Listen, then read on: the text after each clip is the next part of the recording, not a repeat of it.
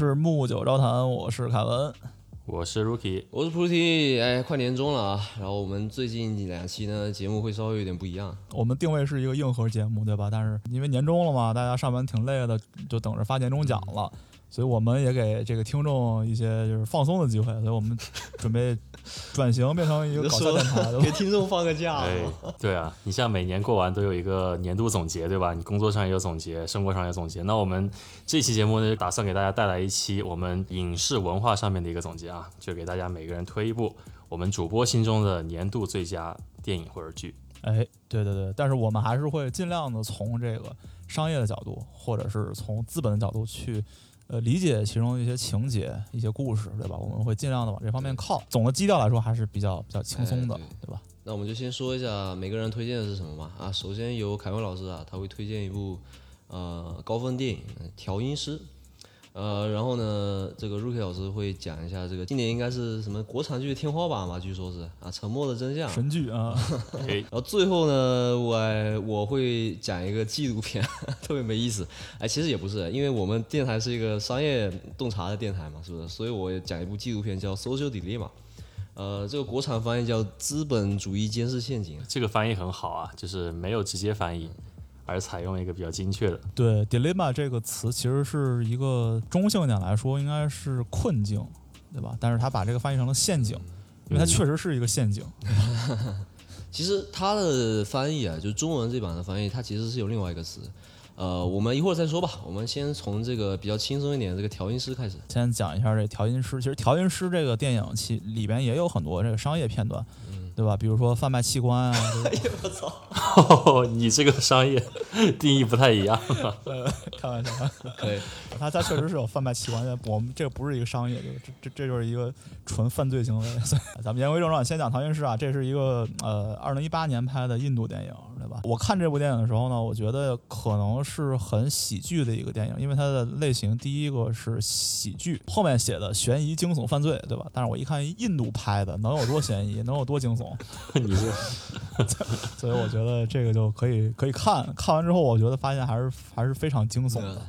我先介绍一下剧情吧。这个如果你现在还没看，你知道这电影你一直还没看，说明你可能看的欲望不强。那我就直接把剧情告诉你。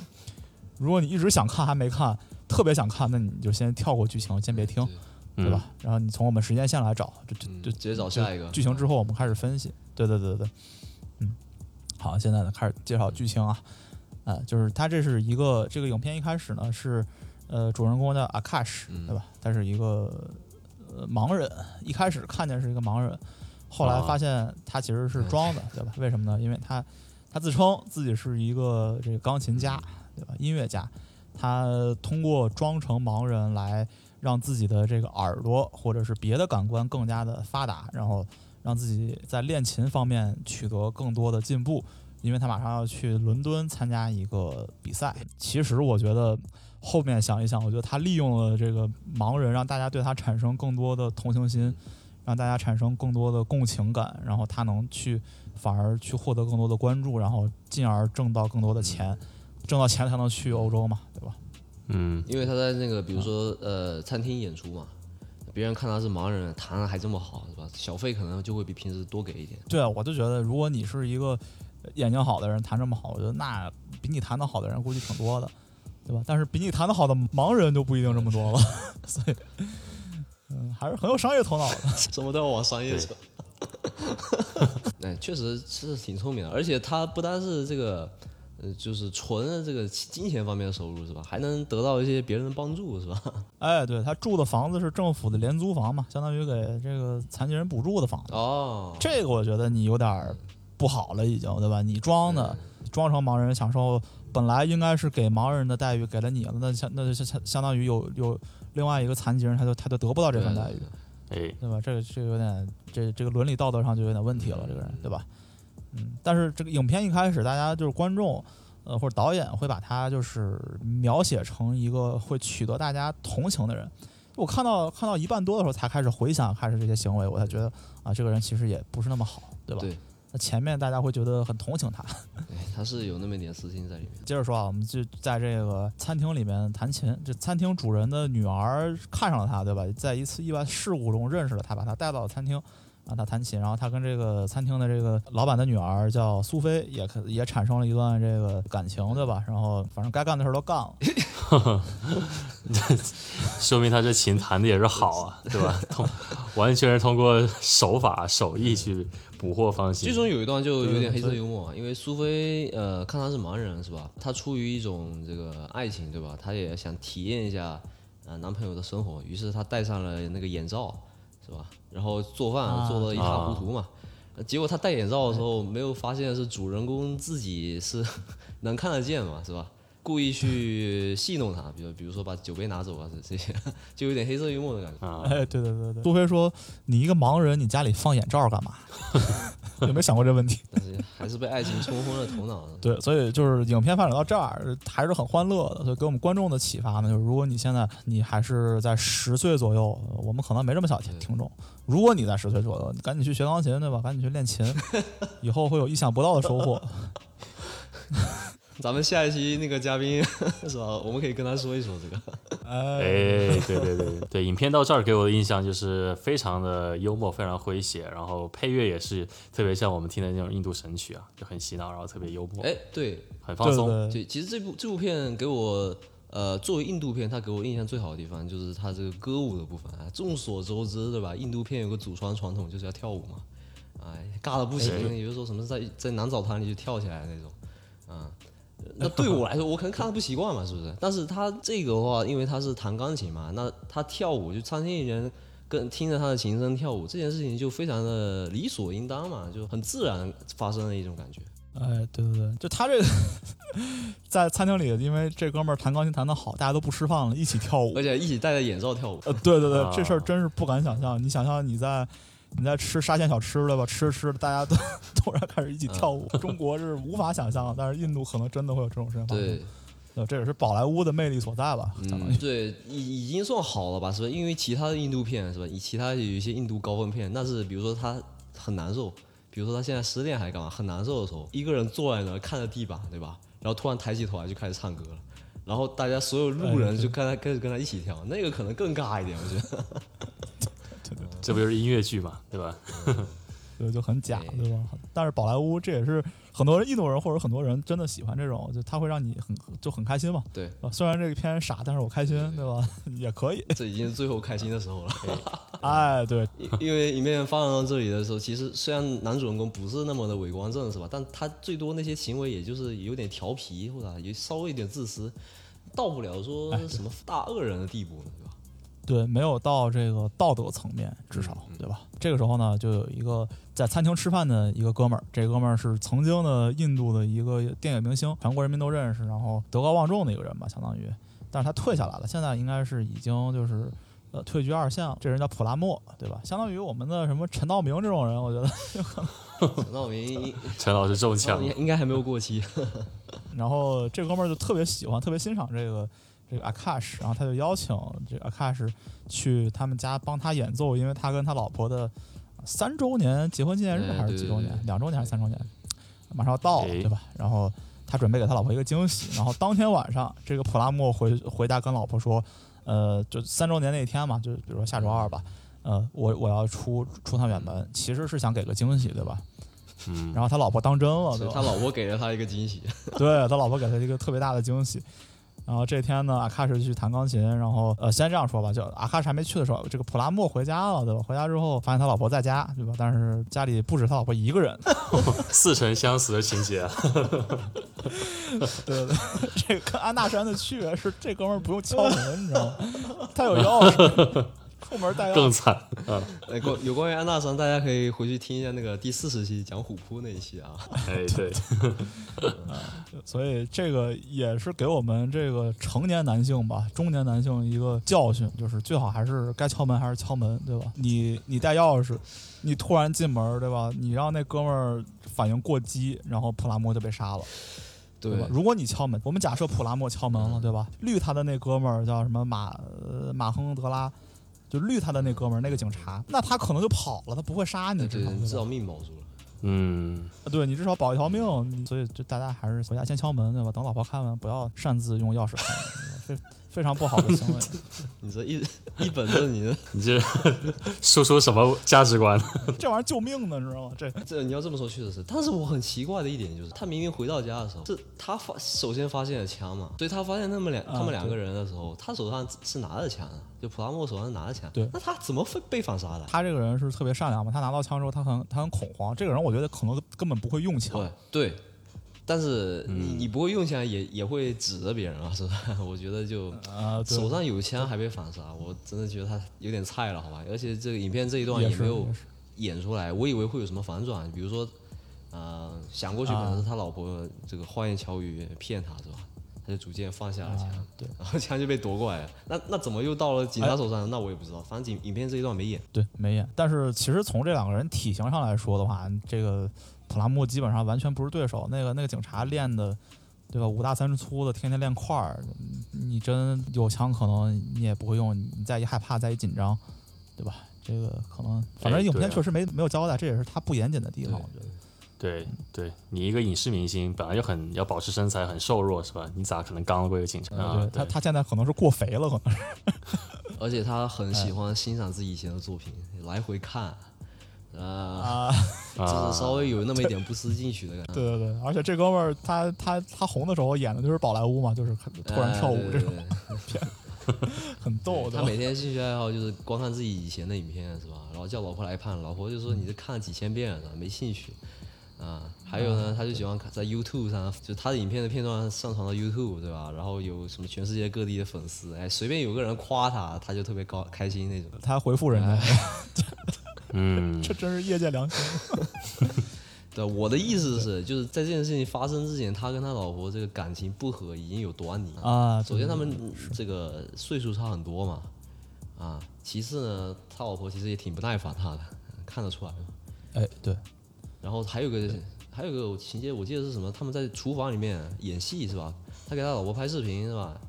然后他老婆突然发飙了，当然后来是演，对对对对但是后来又说是演，但是他他那一下子真的也没有看穿他老婆，说明他对他老婆可能也不是那么那么的了解嘛。哎，对，而且他老婆就是敢这么玩儿他，他想相当于是被戏弄了嘛，对吧？对那说明他老婆是有恃无恐的一个人，对对吧？他老婆根本就不怕，不把他放在眼里，所以也就证明了这个，在他们俩的这段关系中，也不是特别健康的一段关系。而且他老婆也，他他之之前应该跟前妻有个女儿嘛，是吧？嗯，他老婆也啊对对对这个也耿耿于怀，啊对对对，耿耿于怀，一直不叫自己妈，什么一直叫自己阿姨。很真实，嗯，所以，哎，咱们咱们接着讲啊，就是现在这个这个普拉莫同志被杀了，对吧？躺在血泊中，然后这个时候，呃，他老婆，他老婆名字叫叫西米，对吧？那这个时候，嗯西米没有想到的是，这阿卡是来，因为这是一个惊喜，普拉莫也没跟西米说今天会有一个人来弹钢琴，对吧？所以当时西米就特别恐慌。然后当西米发现这个阿卡是是一个盲人的时候，他不但没有拒绝，反而还是很开心的让他来弹钢琴。因为这个东西可能我想了一下，包括我看影评什么的讲，就是说，呃，因为有有杀人案发生嘛，那这个阿卡是可以为他们提供一个非常好的不在场证明。啊，只要你哎，只要你能骗阿卡什，让他觉得他听到的东西是真的，那你就能利用他的来帮你洗清关系吧，相当于。哎，对对对，这一点我想说，就是所有的命案啊、谋杀案，就是最重要、最重要的是在场的第一证人。如果你能把他搞定的话，一般凶手是通过这个来为自己平反的。哎，对，对，这个我听说，我看我看影评好像很很多柯南的情节也是这样写的，呃这可能是借鉴了一些柯南的一些进程啊、然后呃，反正他这个阿卡是来了嘛，来了之后刚进门好像也没发现什么，弹着弹着一抬眼发现我操不对，有一把枪，对，有一把枪，然后有人躺在血泊中，定睛一看好像是普拉莫同志，我靠！高潮来了啊，但是阿卡什这个时候表现出来非常强大的心理素质，对吧？完全没有他的这个琴声被这个被影响，反而弹的还就是还挺好，然后让这个西米完全相信他是盲人，对吧？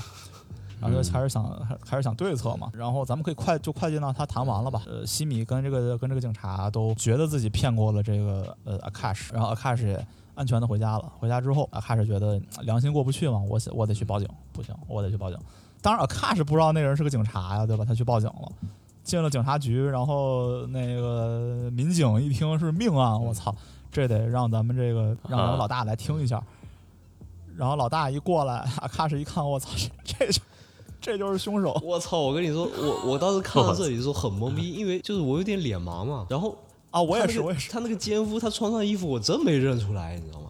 我也我就觉得，对我就觉得这个警察怎么对这个阿卡西这么就这么上心，我就觉得很奇怪这件事情。而且那个他上车我都没没看出来，因为他那个他老婆来来找他嘛。我说这这有这这什么？后来我才啊，我操，这是他老婆说你怎么老是不接电话，而且不是第一次这样。然后啊，那个那个警察就说：“哎，我在开会，糊弄过去了。然后说那你现在干嘛去？说我现在要要调查命案，什么命案？说这哥们儿的猫死了。对，然后开始看到他之后，当然就说啊，那你你说的命案是啥呢？然后开始说我的猫死了，对吧？那就编了一下。当然这个时候警察已经完全不相信卡什是一个盲人了。”嗯，对吧？因为所有的点都连在了一起，他已经不相信，他可能百分之九十不相信这是盲人，百分之十相信我到底要看看你到底是不是一盲人，对吧？我就测，我要去测试你，所以这警察就跟着阿开始回到了阿开始的家，然后就各种去测试阿开始，就看他到底是不是盲人。这个时候，这阿开始也展现出了非常强大的心理能力，对吧？警察会朝着他扔扔飞刀，面肤改色。哎，我跟你说，我跟你说，阿卡西以前肯定在家天天天练过，是吧？比如说他带一个女孩子回家，对女孩子就想试试他到底是不是真的盲。呃，而且他戴了那个眼睛的那种像隐形眼镜的一样东西，他会他会呃遮光嘛。然后我我查了一下，这东西真有这样的东西，这种东西会遮掉百分之八十的光。所以说他戴这个东西，他每天等于出去在训练，对对你知道吗？把自己练成一个盲人。哎，是不是外面还戴了一个墨镜啊？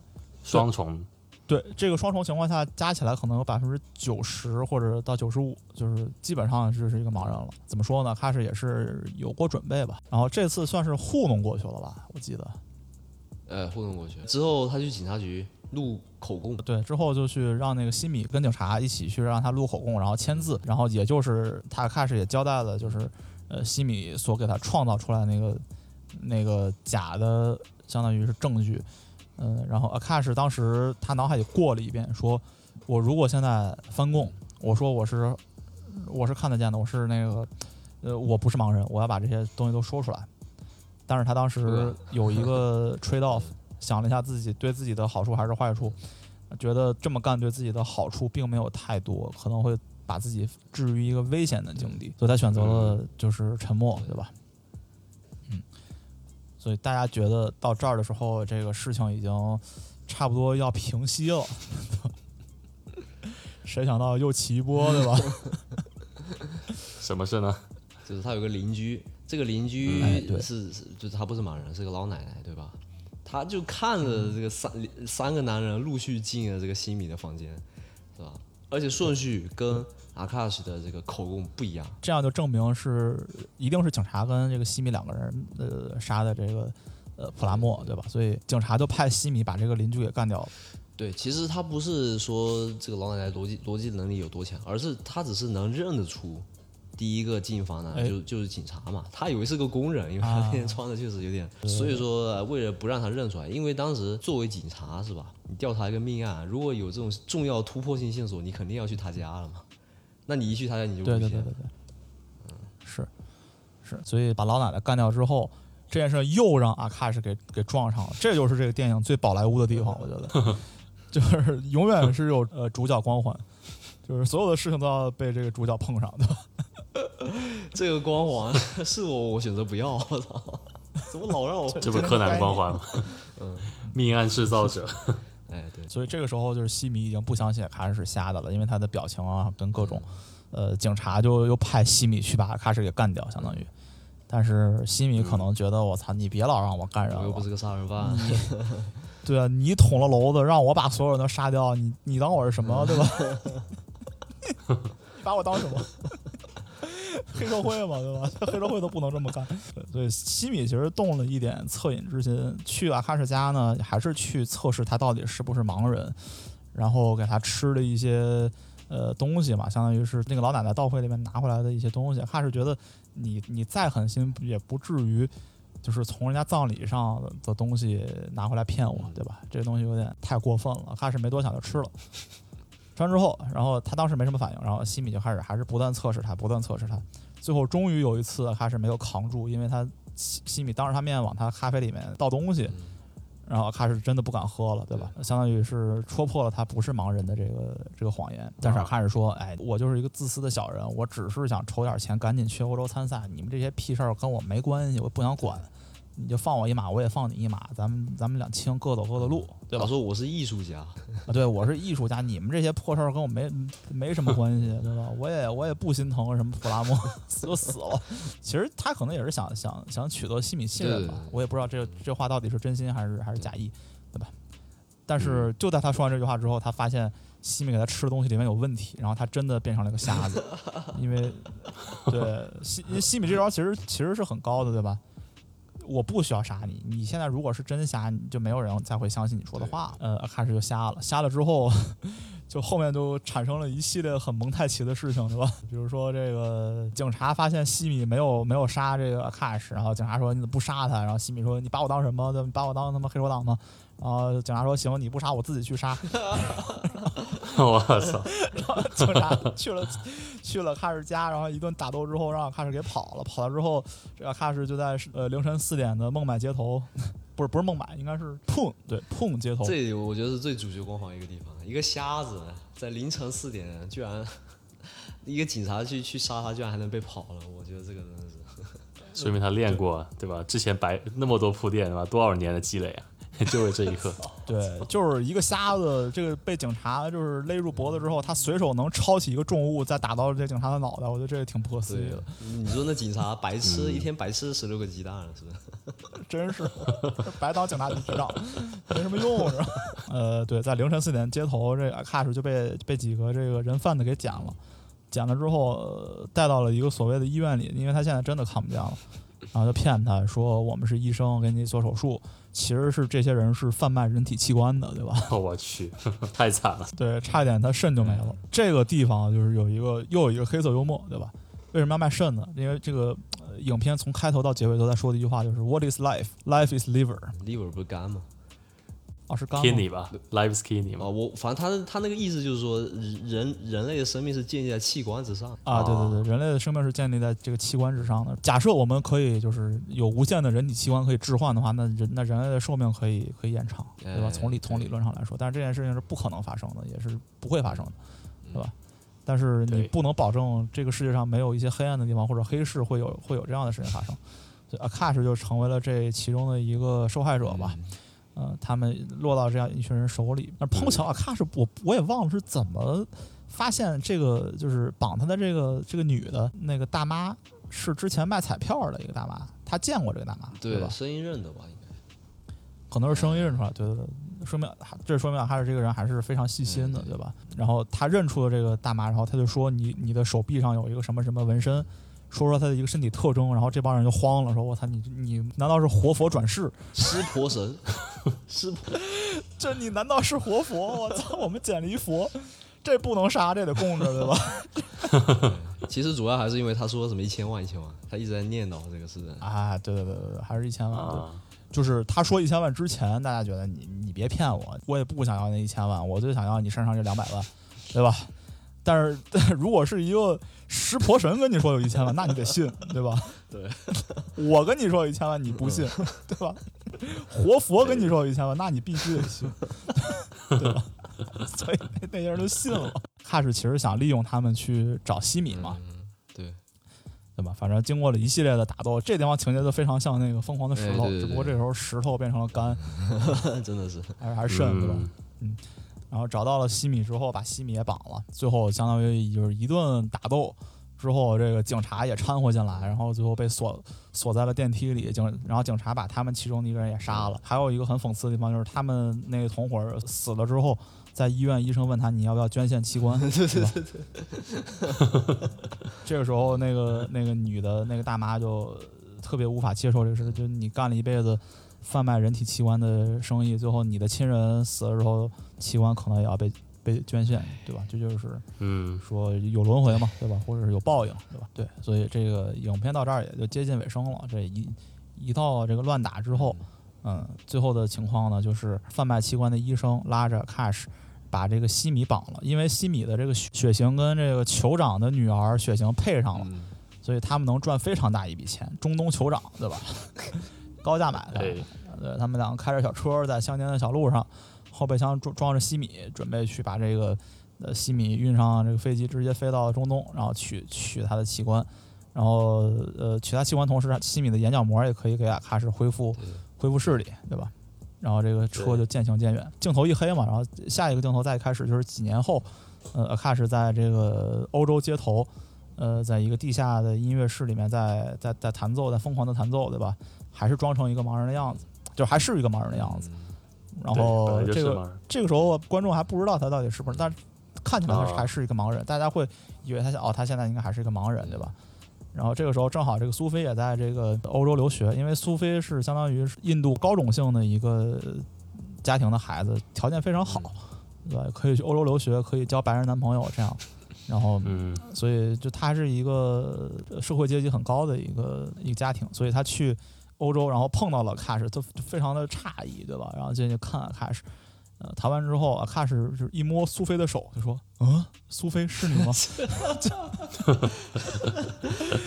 就特别假，你知道吗？我呃想了很久，这手是怎么摸出来的？手是什么奇怪的形状？是六个手指头还是什么情况？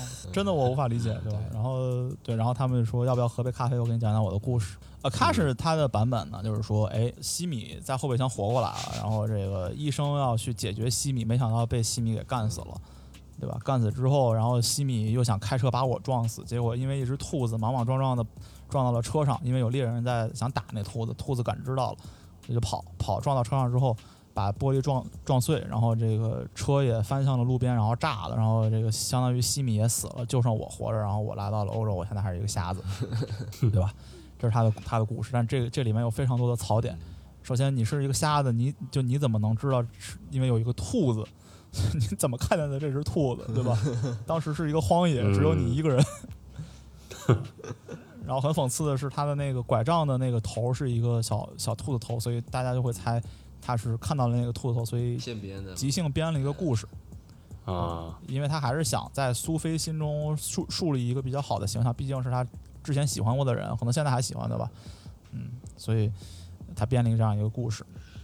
其中最有最有说服力的一个点呢，就是。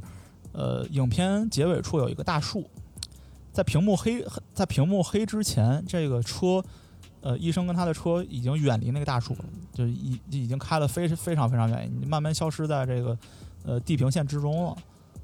但是阿卡是讲这个故事呢，是这个车在大树之前停下来，才发生了所谓他形容的这这一系列的事情。所以我们有所有的理由相信，这个其实他是在骗了苏菲。对吧？然后，呃，其实他是拿到了西米的眼角膜，他也他现在还是在装瞎，然后他也拿到了钱，来到了欧洲，嗯，来过这样的一个生活，对吧？然后这个我觉得这个影片最精彩的部分就是，当然这是我们分析出来的，你没有分析的时候，你可能当时还就观众当时看还是一个半懵的一个状态，对吧？但这个电影的结尾，他在广场上走，他有点不开心，为什么不开心呢？因为当时跟西米，呃，呃，不，当时跟苏菲这个分别的时候，苏菲说：“其实你就应该把西米的眼角膜拿了，他是一个恶人，你也没必要再装好人了，对吧？” 然后开始觉得我操，你要早这么跟我说，我都不用骗你了，我就不用再继续装瞎了，是吧？对我装什么？谁知道你也就这样了？我我当你有多高尚？你 哎，白忙活了，真是白忙，我还搁这一顿编，我靠！对，然后他就有点小沮丧嘛，然后他拿他的所谓他的拐杖，非常精准的，很生气的把一个广场上的易拉罐打飞了，然后砰的一声，电影结束。所以我觉得这个还还是挺巧妙的，我当时觉得这个地方是拍的挺牛逼的，对吧？对对，这是一个生态之笔。这个点就是说，这个 Sophie 是不是接，是不是已经把他给看清了，是不是？哎，也有可能又又在说谎，是吧？这个这个是有可能，因为 Sophie 当时。呃，说那句话对吧？你为什么不把眼角膜摘了？也有可能是故意拿这句话讽刺他，但也也是一种解读？但是苏菲其实在这个电影里边有一点那个傻白甜的，就是家里又有钱，然后从从小衣食无忧，然后有点傻白甜，有点白左那种感觉。往好里说吧，那是教育可能程度比较高，是吧？对对对，教育程度比较高，这这也是给观众留下的遐想空间嘛，也是非常好的一个一个结尾，对对。所以你们俩觉得这这电影怎么样，或者是有有有什么想法？我觉得相当不错，在印度片里算是可能是我看过最好的一部印度片之一。哎，对对对这部剧，我觉得把矛盾写得很好，就是他自己的 Akash 自己的一些私欲啊、versus 他这个正义啊，就是两个有冲突在他心里面，然后选择了自己的一些事儿。哎，对对对，对，主要是他这个人物都比较鲜活，那完全就没有那对对对。种什么非黑即白那种感觉每个人都有自己的小心思在里面啊，反转再反转是吧？哎，那这个反转是正常的，你在那种弱肉强食的那种丛林法则面前，你你是必须要保持那样的一个那种算计别人的一个一个状态，才能活得下去。对对，这个这个电影里面，我觉得除了那个老奶奶吧，可能真的没有一个完全的好人。那那个老奶奶可能也是因为她的戏份并不多，没有完全展现出来她的一个感觉。她就是为了剧情需要，对他，他他可能没有什么槽点嗯，因为他没有卷入这个事情之中嘛。那你看，你哎对对你就说句好不好的？呃，如果我们解读他最后那句话说你要摘那个女的眼角膜，这句话如果是故意讽刺他，那他其实也算是一个非常善良的人。啊，因为他嗯没，其实说的也没也没他什么戏份，是不是？他相当于就是个花瓶。对他，因为他不了解这个事情，他不知道这个事情为什么会这样。那 Akash 当时就是不理他，可能是出于想保护他，不想让他卷进来，对吧？他相当于没有嗯卷进来，在就在这个事件里面的所有人基本上是没有好人的，对吧？包括普拉莫，普拉莫，你把你的婚姻关系管理成这样，你这么自恋，对吧？你嗯，相当自恋，可以说是，虽然你被绿，我非常同情，但是也是有原因的。的问题如果你不要那么自恋，是吧？也愿意接受一些新的东西，是吧？可能也不会走到那一步，是吧？哎，但对对对但可能就是最最邪恶的，那肯定还是那一对这个奸夫淫妇嘛，是吧？毕竟他们杀了杀了好多人，对，一开始我觉得这个警察的老婆也算是相对无辜吧，对对，但是后来他妈直接拿枪开始干这个，我直接 怕了。警察的老婆，我觉得就是太太纵容自己的丈夫，啊、你知道他对对对做这样的事情，也就是说你把这烂摊子收拾干净，对吧？也没有想将丈夫绳之以法。当然，我这个我觉得我也理解，你怎么会想把自己丈夫绳之以法？那你以后日子还怎么过呢？是吧？我觉得这也正常，对，也也正常。对，也正常。但是我觉得他老婆其实跟那个普拉莫是有点像的，他过于纵容自己的另一半，而且不知道自己另一半到底要干嘛，就是两个人不在一个频道上，相当于就也是没有处理好就是说白了关系。法律意识不够强，然后每个人都有自己的利益啊，维护剧自己的。里还有一个小孩子，这个角色也特别有意思。呃，哎这个小孩呢，那个因为住在那个男主的社区嘛，所以他录到了一些呃比较珍贵的画面，就是男主其实不是一个瞎真的瞎子，啊、然后他老是把这个想把这个这段视频给呃这个变现，对吧？哎，结果呢，他他的对于他来说，他的报应是什么呢？就是这段视频被删了，钱也没赚到。嗯嗯啊对，哎，反正这就是一部黑色幽默。我我我这种黑色幽默的剧电影，我一般都挺喜欢看的。因为它有很多的发散空间，就每个人看你你的理解是不一样的版本，对吧？不像那种呃很主旋律的电影，对吧？像什么美国美国大片，对吧？那复联，电影刚开始两分钟就知道谁是好人谁是坏人，然后大家也大概知道好人一定能赢，对吧？哎如果好人输了的话，就还有下一季。前几年看那个复仇者联盟，我到现在还觉得灭霸的想法没什么问题。打个响指。对，所以怎么说呢？这个，而且它有一个很多的呃隐喻嘛，很多黑色幽默的地方，比如说这个兔子，对吧？兔子就是一个失明的兔子，那这个兔子隐喻的其实就是呃 Akash，对吧？呃哦，猎人想打这个兔子，呃，觉得打一个失明的兔子非常的简单，应该是胸有成竹，结果没想到这兔子还是能跑，哦，那兔子是瞎死里逃生。嗯，对，它是一个哦瞎的兔子，因为它嗯对，因为他给这个兔子的眼睛了一个特写，这兔子眼睛跟阿卡什眼睛是一样的。嗯，灰色的。对对对，嗯，所以还是还是挺多细节，就是值得我们去斟酌。然后这种细节特别强的电影，我就比较喜欢，对对因为我觉得它特别立体，对吧？对，这个差不多，咱们就推荐这个听众去看一下，对吧？有时间的话可以看一下这印度电影《调音师》，嗯对吧？二零一八年拍的所以这电影咱们先先这样，下来 下一步，好，下一个吧。来来下一步了啊。然后我们刚看完印度神剧，现在我们看看国产神剧啊。嗯，这部剧其实它跟之前说的不太，就是对这个邪恶啊跟善良它的界限呃，画的其实非常清楚，因为它这个剧非常冗长啊，十二集，每集都一个差不多一个多小时。那对于人，就是对于观众这个角度来看的话，它必须这么刻画，才能让我们对这个角色理解更加深入啊，要不然看得很懵逼。因为整个故事有三条线啊，到待会儿我会说这个细节。那么这部剧的名字叫做《沉默的真相》啊，是今年神反转的一个剧啊，豆瓣评分九点二。那这个作者呢是呃，它是一个原原著改编，那个作者不出意外又是紫金城了啊啊，里面里面又有一个演员，又有一个脸，啊，真的？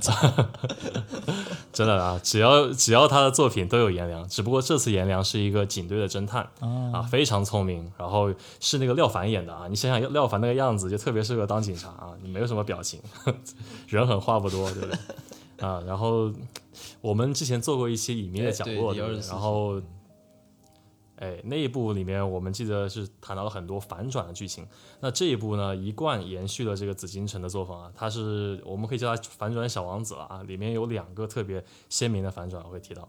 那么这个推理原著是那个小说叫做《长夜难明》啊，你想一想，它这个长夜难明要映射着什么？是不是就是真相永远得不到揭发？对不对有点那种意思。啊，然后对，今年反正就是我我个人觉得是紫禁城开挂的一年是吧？开挂的一年，拍啥火啥，基本上都是九分以上，都是神剧。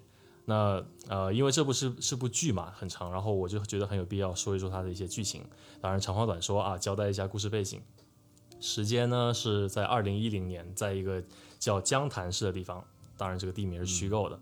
那么这时候出现一个中年男人，拖着个行李箱，呃，在过地铁安检。那他一开始呢是步履蹒跚的过，对吧？然后突然呢拔腿就跑，然后开始了闯关模式，啊，就是强行过安检。跑跑酷了吗？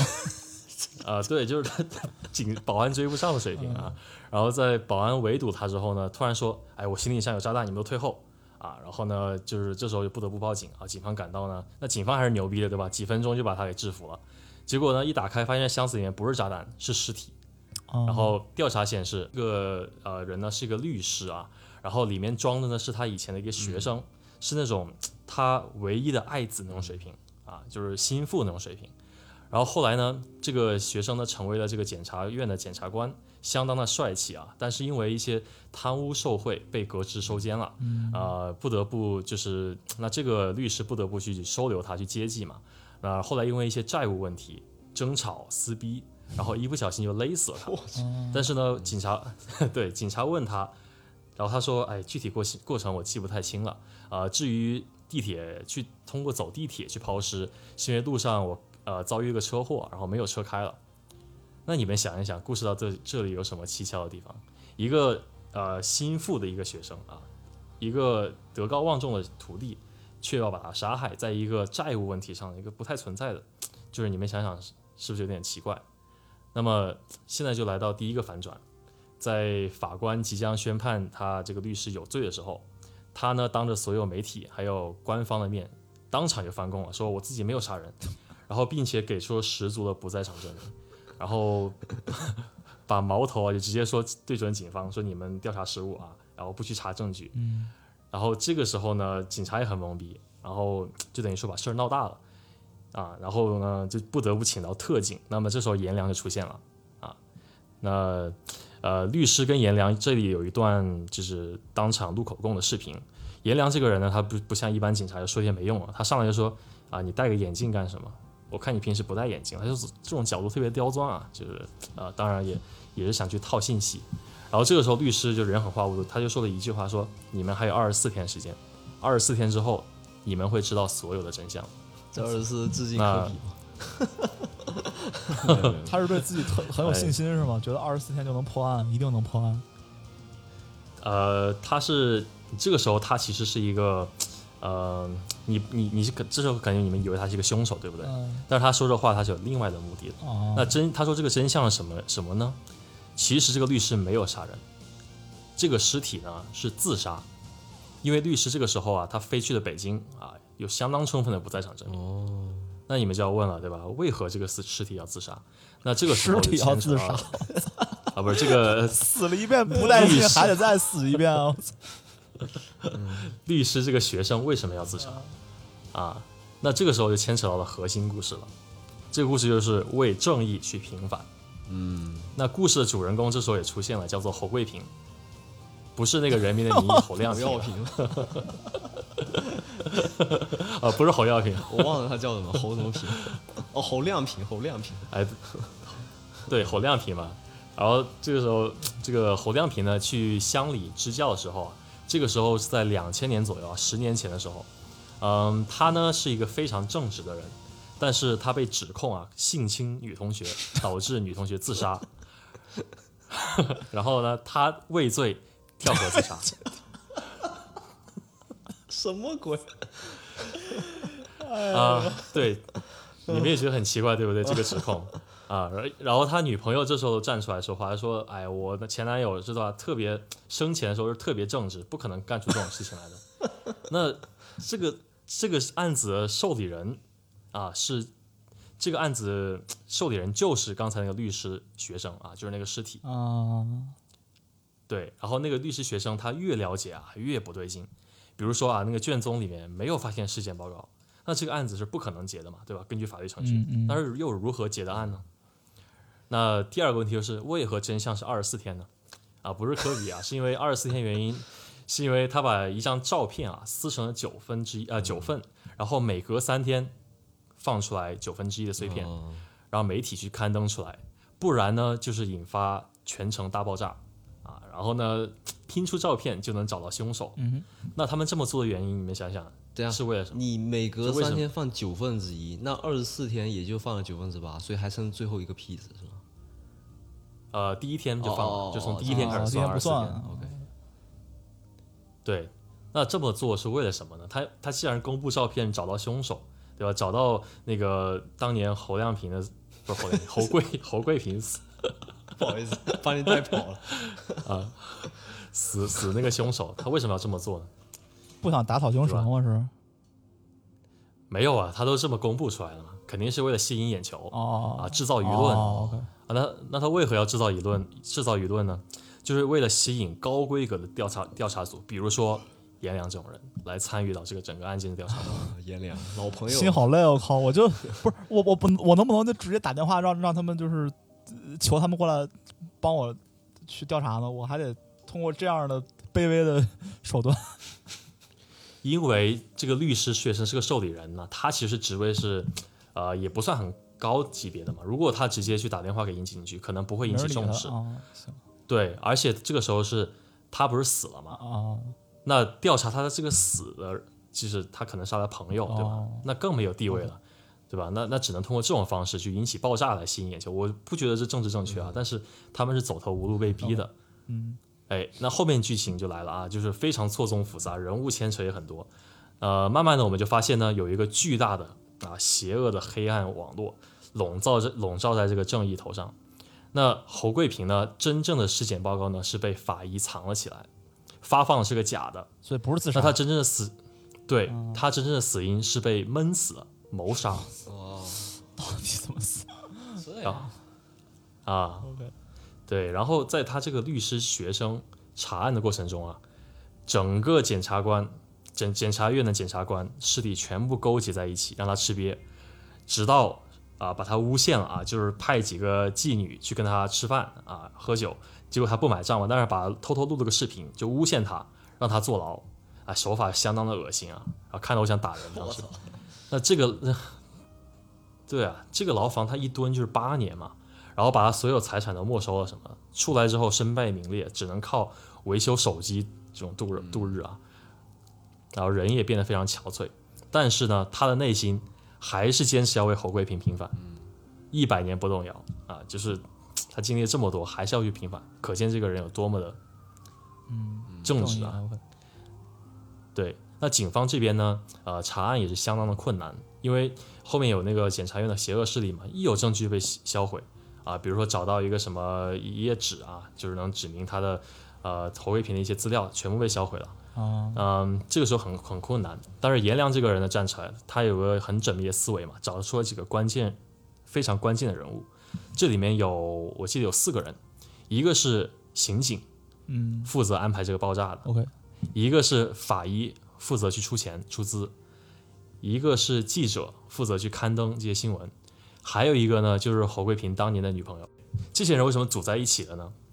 因为这些人都是那个律师学，就是律师的爱子的那个同伴，他们一起在合作啊，我们就管他叫正义小队好了。他们一直的目的就是为了为侯贵平平反。哦，哦，OK，对，那这个到这里呢，两股正义势力啊，就是一个警察，一个这些正义小队，他们终于开始合作了。OK，啊。那这张照片呢，最终啊，我跳过很多剧情啊，因为实在是太多了。但是最终是水落石出了啊，指的是指出了，嗯，这个照片上面有呃五，我记得是五个人还是六个人嘛，全部都是官商勾结、瞒天过海的真凶，全部在上面。嗯，啊，然后当年这个性侵案呢，呃，就是原来是啊，就是当年侯桂平不是去支教嘛，然后支教的过程中发现，哎，女他就是有一个女同学，有一天他就说，呃，你去哪儿啊？然后他也不告诉侯桂平，就擅自走了。这一走啊，就是送给这个检察院的大佬们，这些肮脏的大大佬们去伺候去了。哦，哎，啊难受啊，你哪有什么？完事儿就灭口。呃，想起当年的女同学是吧？这不是咒人家吗？这不能这么说。啊，对对，开个玩笑啊，不不应该存在。呃，你说你性侵吧，完事儿你还灭口啊，这些女学生全被杀了嗯啊。但是呢，这个这个时候啊，就是这都是警方的推测，对不对？没有证据。那么故事的结局呢，就出现了第二个神反转啊。第一个神反转就是那个说我我我没那个律师说我没有杀人。第二个神反转就是说，刚才提到的那个正义小队里不是有个记者吗？嗯，刊登新闻那个记者，那个记者就是当年没死逃了出来的女学生，哦，整容了，哦，对他改头换面了，改了名字，然后换了头发型。哦那演技演员是不是也换了一个？演员没换，演员因为她当时是一个小孩嘛，哦小姑娘嘛，对对对，然后现在长大了成个编辑嘛，所以她的长相是完全变了。这个人啊，黑暗大佬到今天还不知道。当年他逃出去也不，就当年知道逃出去个人，但是到今天为止还不知道这个人。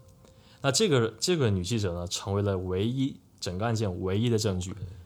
她当时我记得是手上啊留了，呃，可能是为了呃自保还是怎么样，我留了某个大佬的内裤啊，上面还有一些 DNA 什么的。行吧。能留这么久吗？我操，对，就是反正，呃，他这个证据，呃，被那个后来被大佬知道了嘛，然后就开车去派了一伙人去要枪杀他。OK，啊，好在就是那个颜良比较给力嘛，枪法比较准，啊，就是经历过经历过一些枪战之后，自己从就是都都损伤大半的情况下，保住了这个呃女学生，啊就是这个女记者。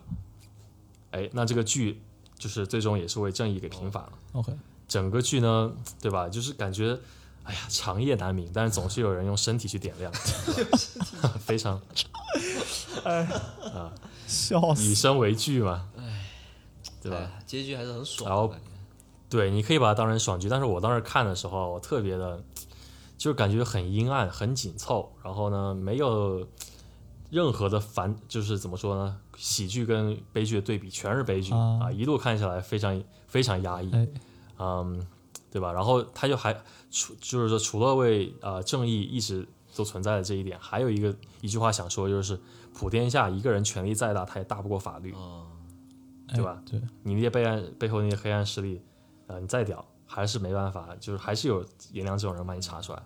啊给你留了一丝光明，是吧？啊、这个剧呢，它一共有三条时间线啊，一个是颜良，一个是颜良啊、一个是侯桂平，一个是律师学生。就是你看起来，就其实我当时看的也不太明白，因为他有时候呃，这个他那个光啊，没有把它给做出来鲜明的对比，所以我可能觉得在同就是可能把侯桂平跟他学生搞混了，我就看起来挺挺懵的。嗯，所以要 仔细看剧啊。哎 哎哎，对对，其实聪明的呃听众们，其实看到一半应该也猜得出来是是什么原因啊，就是具体呃证据在哪里，可能也都知道。剧本杀的感觉。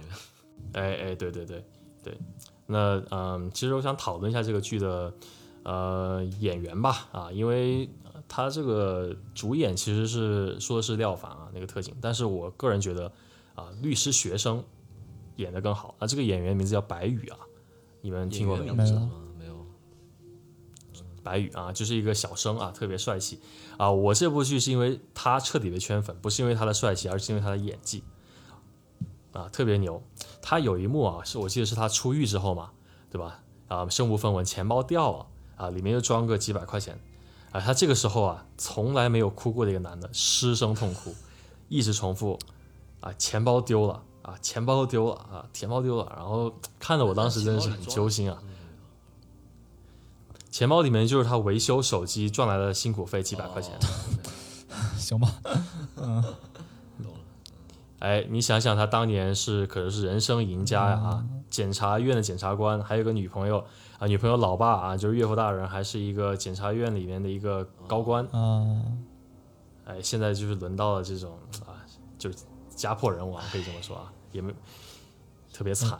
哎，我知道他丢的不只是钱包，还有他的这个家庭尊严。对哎，更重要的是什么？是希望。嗯，对啊，你想想，他那些证据全部被销毁了，他没有一线希望，对吧？这一幕是我受到最震撼的一幕，也是全片精髓所在所在啊。然后，嗯，后来呢，他说着说着，哎，钱包丢了啊，然后突然就开始吐血啊，一查呢是。肺癌晚期，这么惨了吧？啊，真的是太惨了。这比安娜莎还惨。所以他这个人就这么结局了，是吗？他就是基本上就是他他的仕途就没了嘛。然后他后来好在还有他朋伴朋同伴帮他啊，但是具体的手法我一会儿会说。那首先各位养生人士，你们都知道，就是他坐牢嘛，饮食不规律啊，休息极差，就很容易得到这种肺部的疾病，对吧？那肺癌肯定就是没没得救了嘛。啊，那这个时候呢，他又要想着平反，于是乎呢，他们就想坐在一起想了一个决策啊，就跟刚刚那四个人正义小队想了一个决策，就是把整个案件伪装成啊，让律师把他学生给杀了，制造一起矛盾把他学生给杀了，然后呢引起舆论找到凶手。那他们其实这个过程中是他要去面对自杀嘛，啊，就是一个我记得是用个绳子把自己脖子给勒死了。然后后面有一个那种自动的架伸缩架，就是把那个绳子慢慢慢慢慢慢用力用力，然后就把他脖子那个力啊就越来越势越势越大越势越大把自己勒死。然后这种情况下呢，呃，身边是不许有人的，所以刚才我们知道那个律师去北京啊知道不在场证明，哎，然后通过这点，因为他知道自己要死了，没有路可以走了，与其用自己的死来换一个正义，特别的高尚，我觉得难受，我操。我不知道你，我也是听着难受。太惨了，好人都得死是吧？那么说点轻松的吧，讨论一下该不该为像这白宇来演的这种学律师学生一样，为正义去牺牲自己的大好前途。就比如刚才我说了，律师的学生嘛，他他一开始不是啥都有嘛，对吧？考试也考得很，高考也很好，然后仕途也很完美，然后收入也高，女朋友漂亮，对吧？马上要人生巅峰的高富帅了，哎。导致这个案案件导致他跟他女朋友岳父大人有一些审查上的一些利益啊，不得不跟女朋友分手啊，然后随后受到一堆政治排挤，还面临着他合作伙伴就刚才四个人的拒绝，因为呃呃那个女女记者嘛，她不是啊改名换姓了嘛，她不想回忆当年的被性侵的这种耻辱啊，不想回忆往事啊，就是不太协助他。那这种情况下啊是最难受的啊，他要还要完成自杀了，对吧？那你觉得这种啊，你们觉得这样做，为了一个心腹中的一个大案啊，值不值得？在当今的社会中，当今社会中，我如果是我的话，我肯定不会这么干，对吧？我肯定会保全自己，因为我的这人道德水平就一般，就是及格线水平，对吧？如果涉及到我生命 或者是对吧这种问题，我一定是先保全自己的。但是我我非常就佩服这种人，对吧？这种人如果出现的话，我当然我会觉得这种人非常高尚，我会特别佩服。但是放到我自己身上，我不我不敢确我不能确定我真能像他一样。正如那个正义小队里面那个刑警说嘛，他说这种事我们刑警不干，谁去干？难道平民老百姓吗？哎，这话听得我真的是，为什么平民老百姓不能干？对不对？他这话说了之后，没人想再干刑警了，就不敢干了。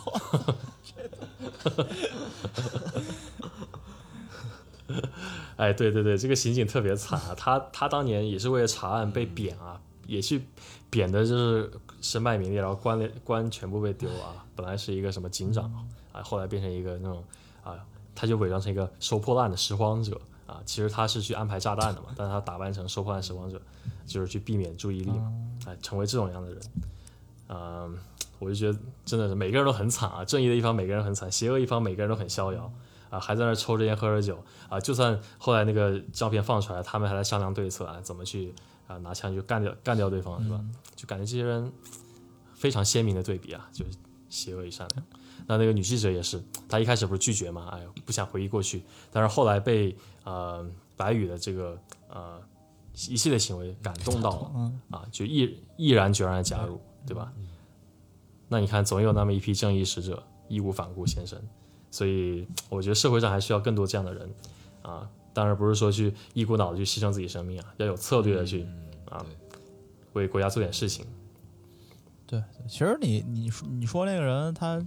他从小就是一路，呃，都很顺利，对吧？学习很努力，成绩很好，女朋友很很好。他那当然，所有人奋斗都是有一个目的的，对吧？你看你心中的这个标准有多高吧，对吧？很多人很多人目的只是很自私的，为了让自己过很好的生活，对吧？或者是就就想发财，就是一个简单单纯的目的。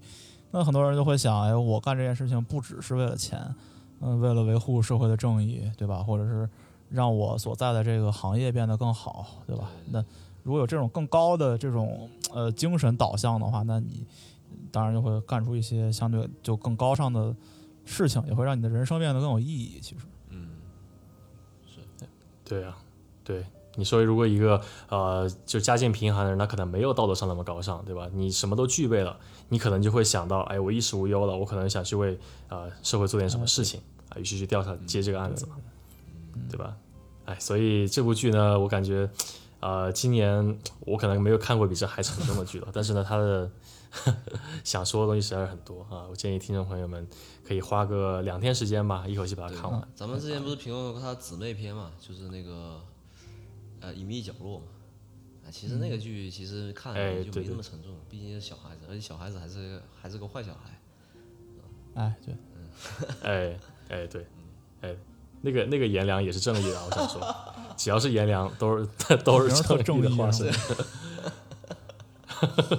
我只能想到颜良文丑。指什么关羽斩一百个颜良是吗？哦，他是那个颜，他是演那个严格的严，严格严严肃的对对对。哎，然后这部剧里面还有一个呃 callback，啊就是因为他之前呃紫禁城不是还写了一个。呃，就是也是转拍呃一个电影叫做呃无证之罪啊，然后里面就讲的是一个雪城杀人案件，就是一个是一个人被杀在呃呃怎么说呢，被被一个雪人好像是放在一个雪人旁边嘛，然后尸体呢被拖走之后没有脚印啊这些案件，然后他这个。这个剧里面他就说了啊，这个颜良是之前那个雪城杀人案件里成功侦破的那个警官啊，就是他有一个联系的。如果是我写小说的话，我我会写把尸体藏在雪人里头，就是绕着他的尸体，就是裹一层雪那种。我操！啊，他他当时是啊，因为他是个连环杀人案嘛，他只要有人死啊把人杀了，他就旁边堆个雪人，然后都没有脚印。我觉得对对对，那部剧也挺好的，虽然。呃，可能评分没那么高，但是我觉得刑侦片里面也是算，它是一七年的吧，还是一八年的，反正也算当年的前五了。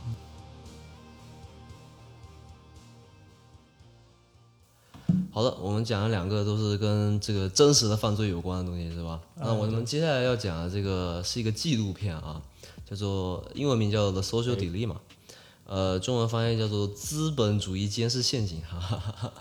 哎，这个翻译是其实是不能说是直译的，对吧？因为资本主义监视陷阱它也有个词，叫做 surveillance capitalism 啊。然后他书里也提，呃，不是剧剧里也提到了这个，因为它它是一个纪录片，纪录片就是要邀请一大堆的那种嘉宾上来上来分享他们的看法。那其中一个嘉宾呢，他就写了一本书，叫做 surveillance capitalism。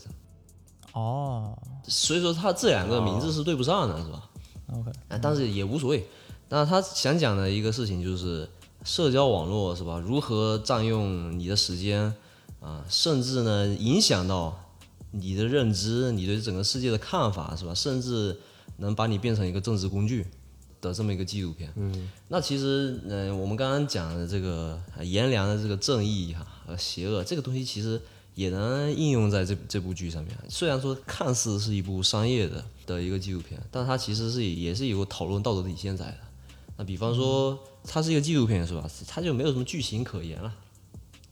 它纪录片它也找了那个一家子，嗯，美国一个普通家庭，是吧？算是给他们出演啊，因为除了这个家庭以外，他们是在演戏以外的，其他所有人都是以以自己现实生活中的身份出现的。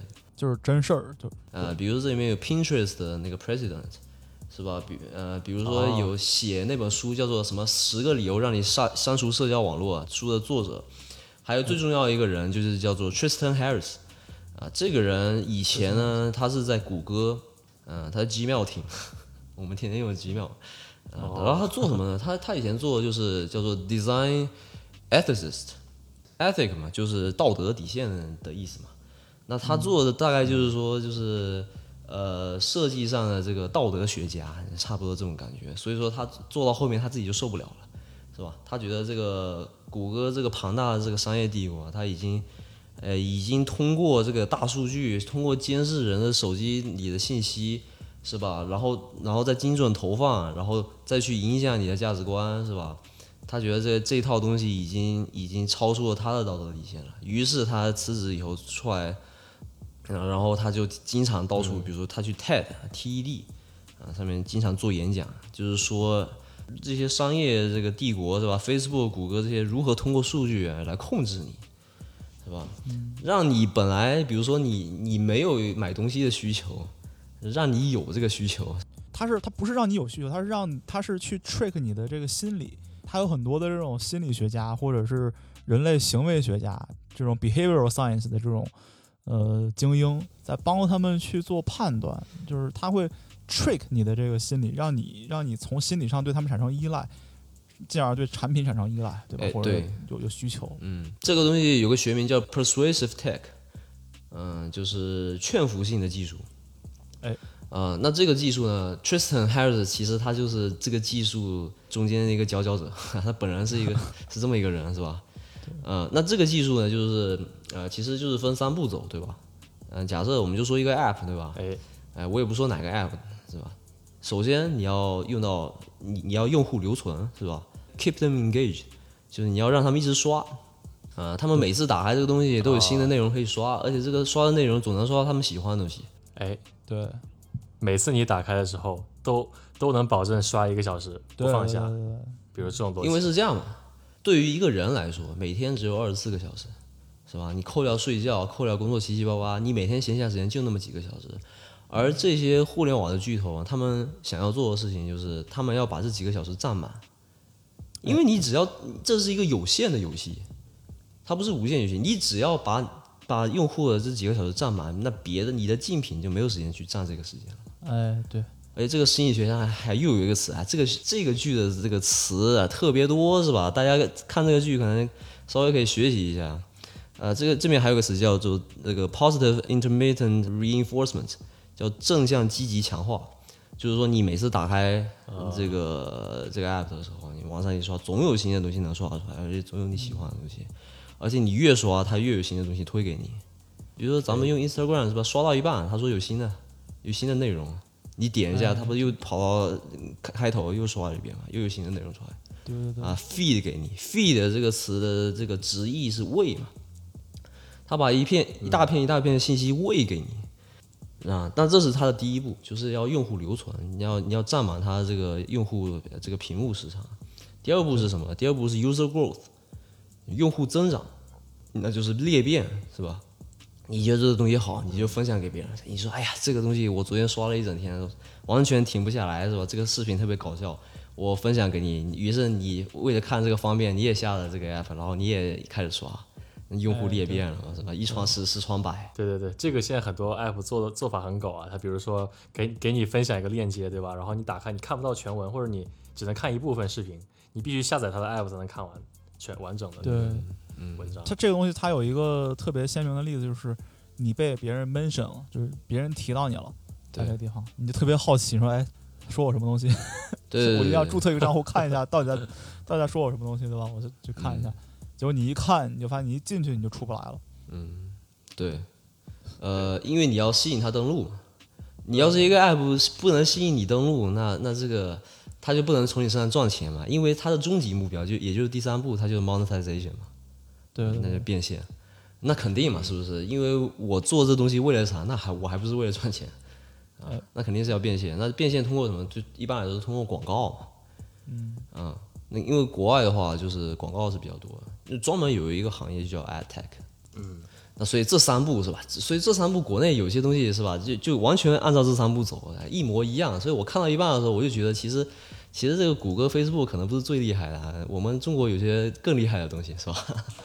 对对对，就是 其实整个他他其实就是最最 concerning、最让他担心的事情，就是现在整个行业已经变成这样，不只是美国，不止中国，就是什么什么伊朗、什么中东、非洲都是这样，大家已经接受这个 business model，这个 model 是有毒的一个 model，但是大家已经广泛被接受，而且非常 powerful，对对对，这是最可怕的。哎，对，就是跟那个就是一体化了嘛，你不得接，你不接受也得接受。比如说我是一个小程序，我想开发个 app，如果我写个另类的，可能没人没人去玩它了，因为。大家潜意识已经认可那个标准的商业模式了。对啊，因为是这样嘛，呃，这这部剧里面有很多经典的话，对吧？因为这部剧的这些嘉宾都都是行业里面非常头部的一些人，是吧？他们说出来的话，其实举个例子，他他们说出来的话，你你写个这方面的论文，是吧？你可能都能用上，是吧？有很多这样的话。那我其中感感受比较深的其中一句是“人类期货”，是吗？人类期货也是其中之一，这个人可能以前搞过金融是吧？人类期货，但我印象比较深的是，他说这个整个互联网行业啊，整个硅谷是吧，已经从 tool base 的 technology 啊，就是工具 base 的 technology 变成了 addiction manipulation 嗯 based。对对对，可能以前是一个便民，就是利让人民方便的一个工具是吧？现在已经变成一定要让你上瘾。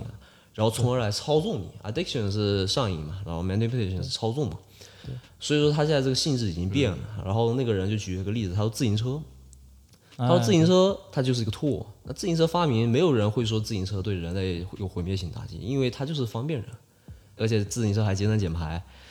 但是呢，他是说自行车是个 tool，所以他是非常忠诚的，他不会想要操纵你，他也不会想要让你上瘾，而且你上这个自行车瘾其实也没什么问题，锻炼身体也没什么问题。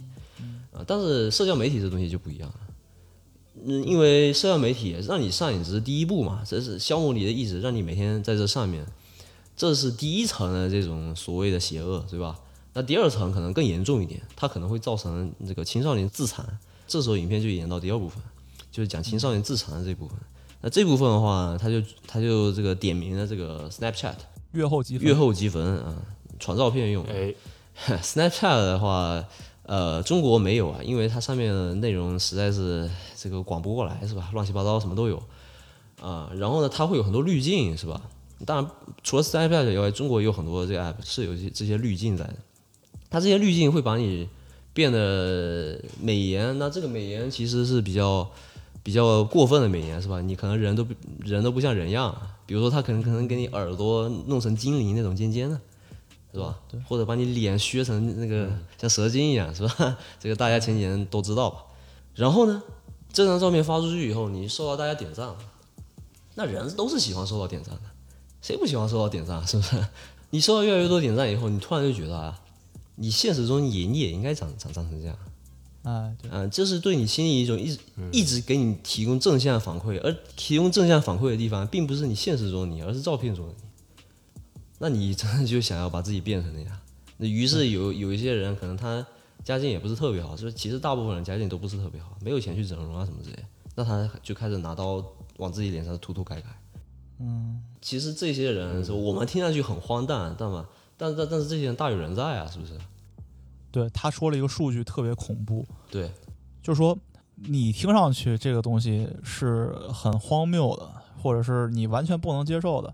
那好，你不是我们的 user，或者我们今天把这个东西给呈现给你，你无法接受，那我至少改变了你内心百分之一的想法，对吧？那如果把这个 scale 放放到二十 billion 用户里面，那就是说二十 billion 就两百亿用户，那他可能里面有百分之一的人会会受到这个的影响，会会真的去去自残，会相信这个滤镜，对吧？对，那这个数字也是非常庞大的一个数字，因为它的它的用户基数非非常大。OK，咱们刚刚不是讲了，就是这是第二部分，对吧？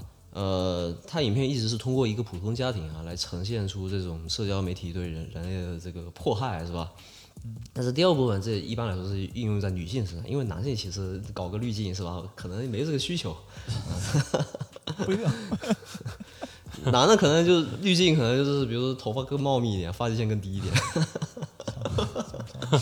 他没看我自残，我跟你说。OK，然后讲到第三部分，第三部分就那就比较恐怖了。第三部分是，呃，那就跟政治有关系了。那它是一种政治极端化。他说，他说社交媒体能够通过你上瘾了嘛？你天天在上面接受信息，你不从别的地方接受信息，那就构成一种叫 tribalism。啊、t r i b e 就是那种部落嘛，啊，人类以前古代的时候，那是一个部落一个部落中间都不互相沟通的，是不是？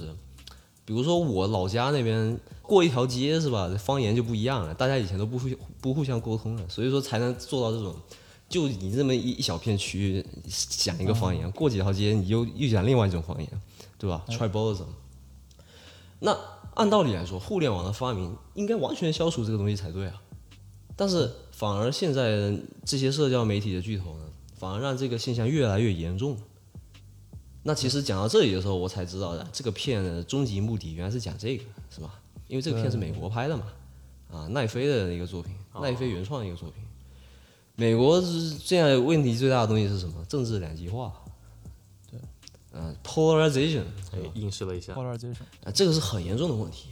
嗯，但是我觉得他这个里面揭示了一个让我最震惊的点，就是他明知道这东西不好，对吧？但是因为这东西会培养用户粘性，大家喜欢，就是离不开这种东西，就像毒品一样。比如说，比如我们现在我们的爱好是打篮球，或者喜欢买球鞋，对吧？那这个东西让我们成瘾性，假如说是一的话，给我们推一些打篮球的视频啊，我们今天看一分钟，明天还是看一分钟，嗯这个东西成瘾性是一。那另外一个 level 呢，可能就是会触及我们身体本能的一些东西，比如说，比如说给我们看一些美美女照片，或者是这可能是二，对吧？这个是忍不住想看，没什么大问题。嗯这个是二，这更成瘾性强。但是这种极端思想，比如说虚无主义，比如说两极化、极左极右，或者比如说，嗯，这种什么无政府主义这种东西的成瘾性是六。嗯他知道这个东西特别的能承认，虽然他知道不好，但是能对他有益，对他这个平台发展有益，对对社会不好，他还他还是把这件事情给干了。这是我觉得他最恶的一个地方。对啊，因为其实世界观才是人类最重要的一个东西嘛，你的灵魂嘛，是不是？你身体说说真的，你知道，你身体自残当然是非常坏的一件事情，但是总能救得回来。但是你如果你这个人这个已经完全信了一些不该信的东西，那可能真的就救不回来了。对对所以说它它是一个循序渐进的过程，一开始只是只是上瘾，只是消磨你的那个日常这个闲余时间而已，然后变然后到自残，然后到最后是它是一个能能真正在政治上能 manipulate 你，能操纵你的一个工具，那就很恐怖对，那这是为什么呢？因为因为你像这些互联网巨头背后都是有金主的嘛，是不是？那你你到底知不知道他金主是谁呢？是吧？嗯，有种你看不透。他不是举了个例子，当然我是我不知道这个例子真的真的假的啊，就是他说在缅甸，说每一部手机上都是内置 Facebook 的，哎对，也就是说你不用去下载，你只要买部手机，它上面就有 Facebook。账号还都是给你设置好的，就你已经有账号了，你有账号，你有多少手机互联网的用户？哎，这个很容易很容易做，对不对？因为你你申请手机号的时候，你要留你的真实姓名嘛，啊，那你直接把它做成一个 Facebook 账号嘛，嗯，对，很容易做。但是这个东西就就很傻逼的一个地方是，Facebook 上面的东西其实是没什么监管的。对，那你东西看多了是吧？而且而且他们的所谓这种推荐机制，一般来说都是你爱看什么东西，或者你认同什么观点，它就会一直给你推这东西。哎对，这个在中国互联网，我们俗称叫信息茧嘛，把你困在一个信息茧里头，你就接受不到茧外面的信息。嗯，那他这个剧里面，或者说硅谷可能更喜欢把它叫成这个 tribalism，就是部落文主义文化吧。嗯哎，说白了，这就像一个科技界的这个尼古丁啊，就是你本来你不太没有接触过的东西啊，你可能看了某个博主的帖子啊，你觉得哎还怎么说能接受，然后第二次看哎还可以啊，第三次你就彻底爱上了，然后以后你开始关注，就跟你听首歌一样啊，一开始觉得不好听，后来越来越洗洗脑，其实是人脑有个机制啊，促进你分泌多巴胺了，然后你就觉得这个东西给你带来快感，你就会接着去看。其实这个东西啊、强制你去培养一些可以说是恶习的这种行为，其实在科技界应应该避免了。但没办法，你你要变现嘛，对吧？你你像有个话说，就是 if you don't buy the product, then you are the product 它总是有有人去，对吧？你总是要花钱嘛，然后你不花钱，那你自己的用户就是成为变现流量的一个主对，就是。如果你用的这个产品是免费的，那说明你本身是产品，对吧？如果你是产品的话，那你用的这个产品，对于你用的这个产品来说，你是什么呢？你是用户。用户是什么？用户是 user。这个世界上只有两两种类型的公司会称他们的客户为用户，第一个就是毒品公司，第二个就是互联网公司。对对，所以当你发现你这个 app 是免费的时候，你可要小心啊，天下没有免费的午餐嘛。它并不是免费的。但其实这句话，这句话是也是这部剧里面一个所谓金句嘛，对吧？很多人都会拿出来讨论。但其实这句话，我倒是觉得有点稍微有点危言耸听的，因为极端了，对吧？嗯对，稍微极端一点，因为他他应该是想警醒人，呃，这个出发点是好的。但是你这么说不太严谨，因为很多人都会称自己为 user。啊，对对对，比如说你你如果在公司里上班，对吧？呃，别人做一个模型出来，那你用的这个人就叫 model user，啊，没什么问题。对，对对对，但是我觉得它里面还有一个东西，确实也是很有警醒意义的嘛。就你看这些 app，你用久了，你不会去发现，你觉得这东西习以为常，对吧？比如说一往下一拉，永远会出现你喜欢的东西，对吧？比如说，嗯，就假如我跟 Rookie，我们两个人的好友圈完全一样，百分之百重合，我们都有十个好友，这十个好友完全一样，对吧？但是我们因为不同的性格，我们对每个人的态度是不一样。比如说我更喜欢 A，然后 Rookie 更喜欢 C，对吧？那我们一刷的话，我的首页 A 出现在最上面，Rookie 的首页 C 出现在在最上面，对，他会去判断你。哎，我其实喜欢 E 啊，意味，我觉得 E，，哎，我我觉得扯意人太太油腻了吧？我觉得还是算。哎行，哎，那对对对，我我要说什么？对不起对不起，对对对，我想起来了，对，就就这个往下一刷，然后它转转转，然后嘣儿出现一个呃，比如说已为您更新十二条最新内容，对吧？那很很多 app 都这样，这个东西很像什么呢？很像赌场的老虎机，对吧？就我们用都不会发现的，没有人告诉你的时候，你不会去往那方方面想，你也不知道为什么你就非常的上瘾，特别的喜欢往下一拉，然后刷新，往下一拉刷新，看最。其实这东西就像就是跟老虎机的机制是一模一样，你不知道你会得，你下一秒会得到一些什么好的东西，所以你就特别想去摁一下这个按钮，对吧？哎嗯，所以我觉得这个东西挺让我挺让我诧异的。对他他这个距离这个老虎机的这个比喻特别恰当，因为人类是喜欢未知的。哎，我喜欢刷到未知的东西。如果嗯你每次都能给我刷到未知的东西，而且这未知的东西还能还能有呃真的让我感兴趣的东西，那这个东西呃这个 app 就做成了嘛，是不是？这这个推荐机制就 work 了。嗯你比如说像像朋友圈，呃，这个微信朋友圈，微信朋友圈就是另外一个例子，它是走以前那种路线嘛，就你关注的人发什么，他就发什么。所以说，微信朋友圈不是很让我们上瘾啊，对吧？我觉得微信朋友圈不是很让我们上瘾。微信朋友圈，你每次有那个红点点，你点过去一看，是吧？哎，这个人发的，我这个人可能不想点我对他不感兴趣，或者说我这个人是传销的，是吧？我就不点了。你加了多少传销的？啊，可能是房产经济对吧？那微信他在朋友圈里，他没有去做这种算法。哎，如果他要是他要是以后做这个东西啊，那我微信的用户这个使用时长只会更长。哎，因为看完这个剧以后啊，我觉得就是我自己看了一下，因为苹果有个功能叫做屏幕使用时间，哎，对，我特别害怕嗯我每天在手机上花的时间太多嘛，所以于是我就看了一下，我没感觉你特害怕，我觉得你刷挺开心。我没怎么说呀，对啊，秒回嘛。呃，因为我我我微信是用电脑登的，哦，对，所以说是这样，呃，就我个人对吧？我觉得大家都可以看一看，因为我个人是这样的，我每天微信要用三到四个小时。嚯，嗯，我赶紧这个我是能预料到的，为什么呢？因为我不单是回信息的问题，对吧？呃，虽然我不刷朋友圈，但我有我有另外一个爱好，就是我喜欢看公众号。有些公众号的文章，我会我会去看一看。我每天大概会留半个小时到一个小时，专门去看公众号的文章。所以微信的使用时间最长啊，这个我是预料到了。然后第二名，我以为是附图是吧？因为我我们最近炒股老看，我就觉得我老在看，结果我发现不是附图，而是 Instagram。那我看到这个数据的时候，我就我就非常的这个愧疚了，对不对？因为我要在节目里跟叫大家不要社交媒体上瘾，那其实我第二名是 Instagram 是吧？Instagram 也是一个挺容易上瘾的东西，因为 Instagram 它有好几个 tab 嘛，它有好几个页面对吧？一个页面就是像朋友圈一样，你关注人发什么，它就给你给你推什么。另外一个它有个那个放大镜的那个符号那个标志，就是你可以看看你没有关注的人发什么，是吧？那一般来说，他因为我是科比球迷，他就老给我推科比的那个什么打球视频什么之类的。只是科比吗？那当然还有别的，对吧？因为我科 科比那些那科比的球，我从小看到大，看了看了二十几年，看腻了，是吧？所以还要他还会推点别的东西，比如美女。啊，哎，拉拉队啊。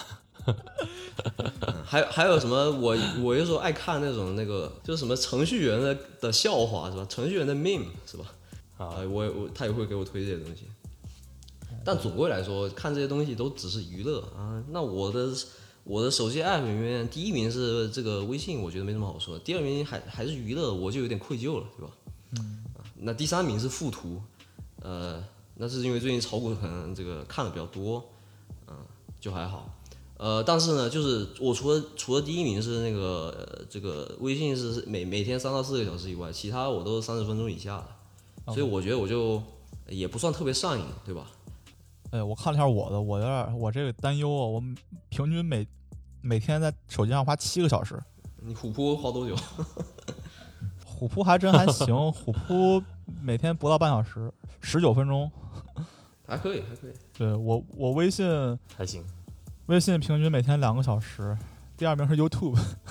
天天啊，嗯，哎，你跟我差不多，我哦，我第三是 YouTube，第二个是邮件，啊，最近在删邮箱呢，啊，删清空邮箱。我第三名是 Instagram，第一反正当之无愧都是微信吧。嗯，其实我觉得只要你大概心里有个数就行，对吧？如果你真的是有些 App，如果你一天刷一两个小时，那可能有点有点浪费时间。但是你觉得我像微信这种，你确实要回别人信息，那没有办法。其实，而且啊，我我觉得我们相当于是在一个怎么说，在 safe zone 里面，在一个安全区里面，嗯，而且我们已经现在已经知道了他们背后的算法，这个推荐机制是怎么做的，对吧？我们相当于已经半半醒悟过来了。里面有句话说的特别好，就是如果你在一个 matrix 里边，如果你在一个矩阵里边，你是矩阵的一点，你永远不知道你自己在一个矩阵里面，对吧？就我们相当于。虽然我们在矩阵里面，但我们大概知道自己可能是在一个矩阵里面，对吧？你说这个就是特别有意思的心理学的一点，就是当你知道一个东西的时候，你就不会再有情绪，而且包包括你，包括你的啊，可能伤心的时候，你想到你意识到自己在伤心，你就不能。你这讲特别像那个方丈说的话：回家门打开门，看到老婆和另外一个男人在一起，你要把门关上。假的，假的。假的，假的，这是眼睛里的业障。哎，不是假的，假的。大伙儿最近心态不错是吧？做完看完那印度电影之后，顶级，先保命吧，我觉得保命要紧，是不是？你拿着枪往外跑啊，是不是？安大山至少还活着，我操！你你拿着枪往外跑，说有人私闯民宅，是不是？把人抓起来，然后他妈的发现发现对方是一个那个警察局的这个小局长，是吧？家破人亡。远比这个死掉的结局好很多。是，哎，OK，扯远扯远啊，对对对，所以所以我想说，就是说，我们相当于在一个 safe zone 里，我们这个相当于用户画像就是一个，比如说程序员、金融男，喜欢篮球，喜欢有时候看美女。但是我知道你们两个应该是，我这个可能还 开玩笑，大家都一样。哎，行了行了，对吧？就就就还好，对吧？如果你如果你被用户画像归到了一个政治极端，对吧？或者是对归为这种就是，呃极端思想的这个 group 里面，你就很危险。所以他他有他有这样的分类，就让我觉得很诧异。然后相反，这种用户的用户粘性还是最高的，这件事情就变得非常可怕，对吧？对，所以你要选择一个好的 tribe，对吧？要选择一个好群体。人的这个 mind，人的这个思思想是很容易被操控的。它里面有说过一个例子，就是说，就算你是高级什么科学家，你会造原子弹，你也容易被这些学过 persuasive tag 的人来操纵。对，就是因为它是完全不同的 discipline，但完全不同的学科嘛。对，所以说你不要觉得自己好像受就受过教育，你就不会被人操控，对吧？哎，对对对。嗯，这个这这件事情还是很容易，因为他专门有些人就是研究这个东西的。啊，但是我想说，就是说，这大家看完这个片不要太慌，啊，因为你看完这片，因为它这个虽然是个纪录片，它的氛围塑造是很成功的嘛。对。一步步循序渐进，到最后这个政治极端主义的时候，大家真的觉得哇操，社交媒体，我是不是现在立刻就要把我的账社交账号删掉？那你就傻逼了吧，是不是？你把微信号删掉，你就社会性死亡了已经。发一个朋友发个朋友圈说发朋友圈的人都他妈是脑残，然后你就没了。因为你如果这么容容易被洗脑的话，你等于也是被这个骗给洗被这个骗洗脑了，对。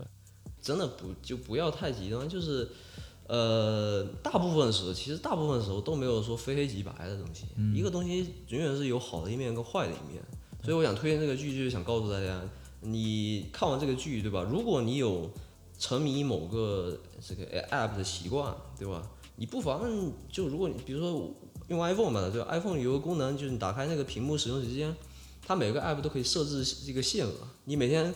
你可以自己给自己自己设置，刷够三十分钟它就不刷了，它会有个提示嘛？对对对对。我是没试过，但是它有这么个功能。对。你不妨就呃作为警醒，对不对？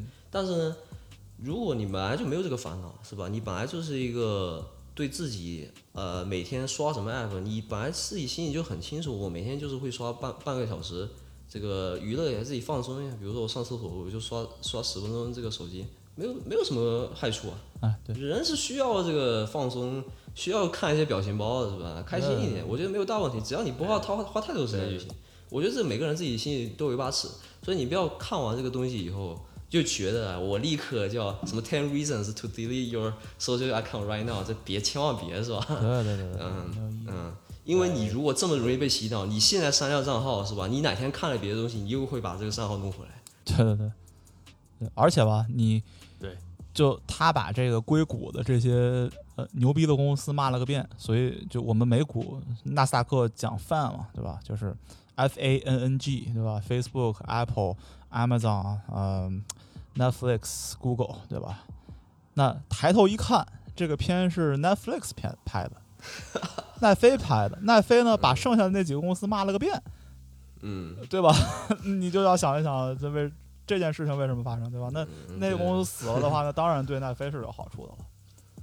对，他他他出于所有的原因，他都可以把那些公司打打到地底下，对吧？所以，我们也要辩证的去看这个片的一个呃立场吧，相当于。其实影片最后啊，他在讲完那句这个就是 “We are in the Matrix” 以后，是吧？我以为结束了，他最后又来了十分钟，就往回圆了一点点。啊啊，因为其实真的。这些东西的发明本意都是好的，对。为什么我们要建立这个社互联网社区？因为我们这样子能通过最低的成本就可以认识到这个志同道合的朋友，嗯，对，对不对？我们可以一起交流。比如说 Rookie 说的例子就特别好，我听一首歌，这首歌我觉得特别好听，但它很小众，是一个非常小众歌手唱的，那我就能在什么网易云的这个什么音乐云社区里，我就能找到志同道合的朋友，啊，一起交流交流。那这是非常好，本意是非常好的一件事情。那其实世界上所有本意好的东西，最后其实都能被发展成坏的，但是不代表它的存在就应该被被抹灭掉，对不对？对。那其实你只要只要有人交流的地方，总有人会把这个东西往极端的方向发展，总有毒瘤，对吧？呃，总有毒瘤，你不能说那它就不应该存在。好了，我们现在把互联网关掉。咱们回到什么六十年代？那你这日子还过吗？是？我觉得没有必要嘛，对不对？就你只要心里有个数就行。对，哎，对，对，对。除了你交朋友，最主要还是获取信息，对吧？你现在大家都不会看，就看书其实还是挺好，但是可能看的比较少。我都是去网上下载 PDF，对吧？谁会去买纸质的？还是去了解信息、学习，对吧？这还是最重要的目的。而且它其实是互联网存在，它可以呃。可以 decentralize 很多东西，可以去去中心化。那每个人都有自己发就是发声的一条一条途径，相当于对吧？那比如说我们举一个很简单的例子，就像对，呃，你像之前如果呃你的家庭很卑微，或者你在农村，你遇到了不公平的事情，你你完全没有没有 channel，你没有通道去去发这个声，你现在可以上网去跟大家讲，去去号召一波，对吧？对啊马上就会有正义人士出来帮你。对啊，你想就是我们说那个什么 organ donor 是吧？当然是是正经的那个器官捐赠者，哎。你可以通过互联网找到，对对对对对，不然的话，你可能你在一个在一个比较小的地方，你找了半天找不到什么什么血型二血阴性的东西，那就只能像那个印度电影里面那样呃，是吧？只能去买器官，去犯罪了，那就对对对，你有互联网，你就不需要去犯罪了，是不是？对。所以它这些东西，它本意对啊被设计出来的时候都是好的。还有像那个 like button，里面有个嘉宾嘛，他发明了 inventor of like button of Facebook。点点赞是他他这个东西，这个东西一开始是传递正能量，但到后面就变成一个大家攀比的东西嘛，对不对？哎比如说现在现在现在，比如说大家喜喜欢评哎，比如什么什么自己家爱豆什么什么点赞数还是什么流量打不过别的家是吧？就要吵起来这这种事情。那我是觉得这个事情其实其实不是这个 like button 的错，对，那其实人性就是这样，是吧？对，所以 ins Instagram 选择把那个呃原来可以看到 like 的数量，现在已经取消了啊，很早就开始取消了，就去哎对避免这些。哎，对对所以我其实，其实在，在播客界或者在我们就是内容创作者这个环境里面，嗯，这个比如说播放量啊，或者是呃点赞量啊，这些东西不应该变成我们所追求的一个一个目标，对吧？我们还是要呃专注于自己的 content，专注于自己的内容啊。如果真正的变成了一个哎，数据这 data driven 的一个节目的话，那我觉得真真的就就丧失了这个节目的本意。其实，对我们节目的话，其实呃，说真的，我们也是，因为我们是是副业，对吧？我们也不恰饭。对。因为我们我们本身有自己的本职工作啊，虽然说也不是大佬，但是我们的收入都是很可观的，养活自己绰绰有余，是吧？嗯，我们做播客更多的是想传播一些就是我们看到的东西，对吧？我们在北美是，呃，我觉得看到东西，呃，国内的朋友，呃，可以讲给他们听一听，是吧？你国内的朋友听听看，跟国内有什么不一样的地方啊？嗯，更多的是这种。那所以说我其实最开心的不是说用户量涨，呃，不不是说播放量涨了多少，而是说有听众给我朋友给我们留言，哎，那我就真的会特别开心，因为相当于我们虽然说素素未谋面啊，但是通过这个节目是吧？你听到我的心声，然后我也从评论里看到你的心声，这个对我来说是做播客以来最快乐的事情。哎，对对对，播放量其实涨多少，说白了，真的就是个数字吧。对对对对对。所以大家踊跃评论，让我们听到你的心声啊！我们做我们做节目啊，其实一方面希望你们听到我们的 voice 啊，因为美国不是以前有个英呃那个什么学英文的节目叫 VOA 嘛，对吧？Voice America，我们是 VOC 啊，你们可以听到我们的加拿大视角。那我们同时也希望听到你们的视角。对，其实是一个交流的平台嘛。我们也相当也也也想把自己，虽然我们是内容创作，但是我们想把我们的内容变成一个一个平等的平台，大家都可以交流，对吧？对对对，而且我我一直觉得吧，就是我个人一直觉得我并不是什么都懂，呃，因为世界上跟我想法不一样的人大有人在，对吧？我从来没有觉得就谁谁要一定要想的一模一样，但是呢，我觉得我个人应该是一个比较宽的一个人。怎么说？呃，就是如果每个人都有一个接受能力、接受程度区间的话，我这个区间应该比较宽，我什么都能接受。哎你看我连小红书都用，对吧？这都比我强，对吧？那，这这也不一定是件好事情，只是我个人性格就是这么一个性格，所以我其实很愿意听到各各种不同的意见。哎，对对对对对，就是哎我我其实有个体会，就是呃，因为我小时候就比如说高中毕业、刚上大学那时候，我觉得自己对这个世界有一个理解，我特别信那个理解。上网我就会跟人撕逼，你知道吗？我觉得你为什么居然会这样想，想的跟我完全不一样。之后，当我的这个这个世界观变得越来越宽泛的时候，我会理解各种各样的呃思想，我知道他们为什么会这样想，我知道他们这样想嗯是呃是朝着什么样的方向发展，对吧？嗯这个这个突破口对我来说是一个非常有改观的事情，我会觉得我的世界变宽了，这个感觉也是特别爽的，所以我希望通过我们这个节目吧，就是能能拓宽这个呃我们听众的这个认知边际，对吧？对，哎，我的心路历程跟凯文其实差不多。我以前也也也会觉得，我操，你怎么会这么想？不可理喻是吧？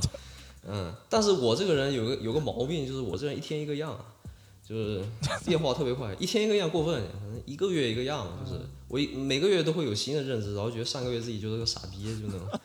所以为了不太过分否定自己，是吧？所以我只我只能把自己以前呃也认可的东西，也都归纳到现在认可的这这个部分来，所以就越来越宽，越来越宽。嗯。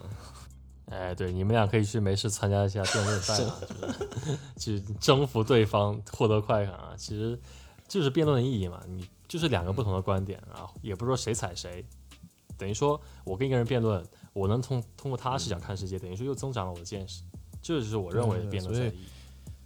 其实说回来，我们刚才说那些极端思想会在这些社交网络上传播嘛，对吧？嗯那我们不想真的完全是一个观点输出，对吧？完全让大家相信我们，就我们说的非常有可能是错的，就百分之百不可能我们说的全是对的，一定会有错的地方，对吧？对，所以我只要我们交流，对观点这种东西真的是这样，公说公有理，婆说婆有理，对吧？对。但其实我们，但是我们的节目能保证的一点就是，呃，我们在说一些，比如说数据啊，或者我们说一些这个名词定义的时候啊。基本上是保证它是不会错的，哎，对啊，因为这个就很重要。你想，如果你以后网上跟别人对线，你甩出来一个名词来，你这连这个名词用都用错了，是吧？那这你还跟别人对什么线呢？对，对吧？比如说，比如说那个我以前，比如说看一个什么自媒体，下面那边对骂，说说这个自媒体割韭菜，我一看他怎么割韭菜，原来他发了个福利。